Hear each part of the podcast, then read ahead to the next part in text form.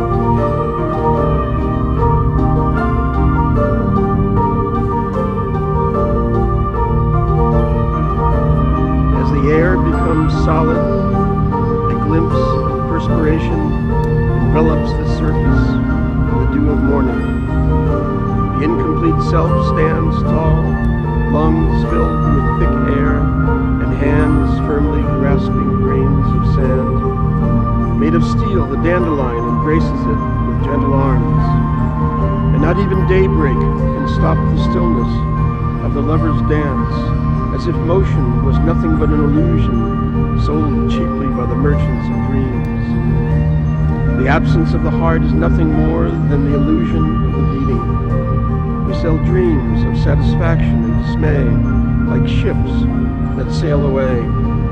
We offer reveries like twinkling glasses of wine, crushed by the strength of the enthusiasm. I gift you this desert so that you can grow your luxuriant garden. I show you my crossroads so that you can walk me the path. I guide you into my night so that you can again show me light. The black of glass becomes milky, the veil of night overcomes the notion of movement, leaving nothing but a faint perfume of skin. It begins again, a gentle gust of wind lifting the body like smoke rings within a soft spiral, surviving undercurrents and upper turmoils. A chance to become what has been lost so many times before and yet again. Like a dandelion made not of steel but cotton, dressed and then naked, over and over. In the open urban night, there is no pulse anymore, only the deepest frequency of each passing ghost that shatters the dandelion's heart of steel. And the bare figure, encased within four walls, finds itself alone amidst old pictures and dust, faint representations of what could have been the alienated past. As lips touch the forefront, the electrical sweat discharges what little was left of power within itself. In God we trust, our nature, ourselves, lost in translation, trying to transduce smoke into solid rock, as if from our own fingers a figure takes shape. In ourselves we trust, work of creation. I am the unfinished figure and the dandelion made of steel. I am the merchant of dreams and the ship that sails away. I am all things yet to be shaped, a grain of sand yet to become a desert, a drop of water waiting for the storm, a spark of light at the tallest hour of the winter night.